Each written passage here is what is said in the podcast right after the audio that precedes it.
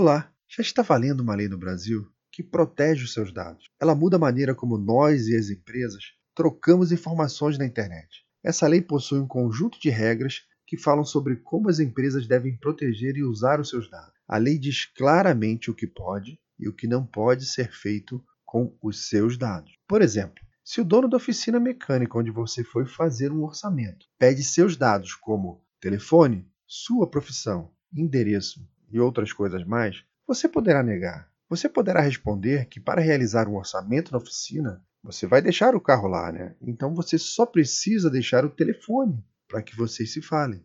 O resto não é necessário. E se ele fica com seu telefone e algum tempo depois alguma pessoa te liga tentando te vender algo, isso está errado. Tá? Se a pessoa te liga tentando vender um plano de saúde e diz que quem deu o telefone para ele foi o dono da oficina, eles dois cometeram um crime. O dono da oficina, que deu seu telefone sem autorização, e o corretor de seguros, que usou o seu telefone também sem autorização. Agora, as empresas precisam informar para que pedem seus dados. Elas devem ser transparentes. Uma farmácia não pode exigir que você cadastre a sua biometria a sua digital do dedão, né, para te fazer uma venda. Isso é um excesso. Você pode recusar. Mas é claro que existem situações onde você tem que entregar dados mesmo contra a sua vontade. Por exemplo, se você comprou um carro, a empresa precisa gerar uma nota fiscal. E para gerar essa nota, ela precisa do seu CPF e outros dados. Se você comprou esse carro financiado,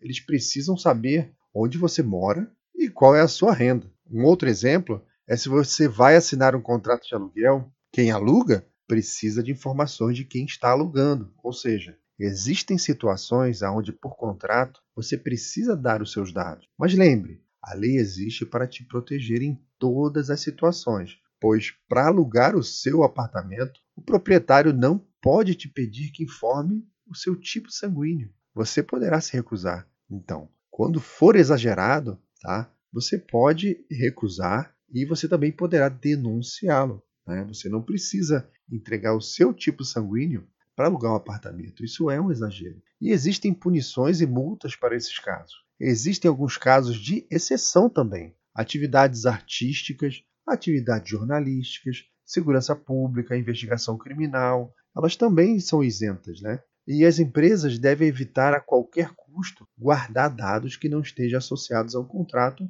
ou alguma lei que obrigue. Se elas te pedirem informarem o que farão, tudo bem, mas é como se guardasse o filho de alguém. A melhor coisa a fazer é devolver logo, pois é muita responsabilidade. Não tem uso nenhum para que guardar. É um risco. Empresas estrangeiras que trabalham por aqui no Brasil também precisam se adequar à lei. Google, WhatsApp, Instagram, Facebook, todas precisam se adequar e proteger seus dados. Mas quem vai estar vigiando isso? Bom, a lei criou também uma agência, uma empresa, uma autoridade. Ela se chama ANPD Autoridade Nacional de Proteção de Dados. O assunto é tão importante que a autoridade está ligada diretamente à presidência da República. Ela tem autonomia para trabalhar e será responsável por investigar as denúncias e orientar a todos sobre dúvidas no entendimento da lei. Ela poderá até propor novas regras. Mas lembre, a LGPD, a Lei Geral de Proteção de Dados,